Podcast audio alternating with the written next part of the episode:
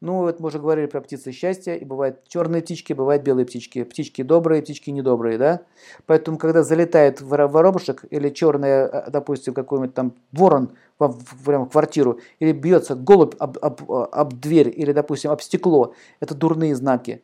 А если, допустим, бывают добрые вести, бывают недобрые вести. Поэтому, да, вот птицы, да, перелетные, они с кету связаны, которые вот вам какие-то знаки подают. Или раз ни с того ни с сего, бум, часы упали, или портрет упал, там, допустим, упра, упал портрет прямо со стены. Не очень хороший знак, когда падают портреты. И так далее. Или там кого-то хоронят, там гроб обвалился, покойник перевернулся, например, там упал. Это нехороший знак, это значит всех остальных потянет за собой. То есть вот эти вот вещи такие оккультные, такие тайные, магия в том числе, связаны с кету.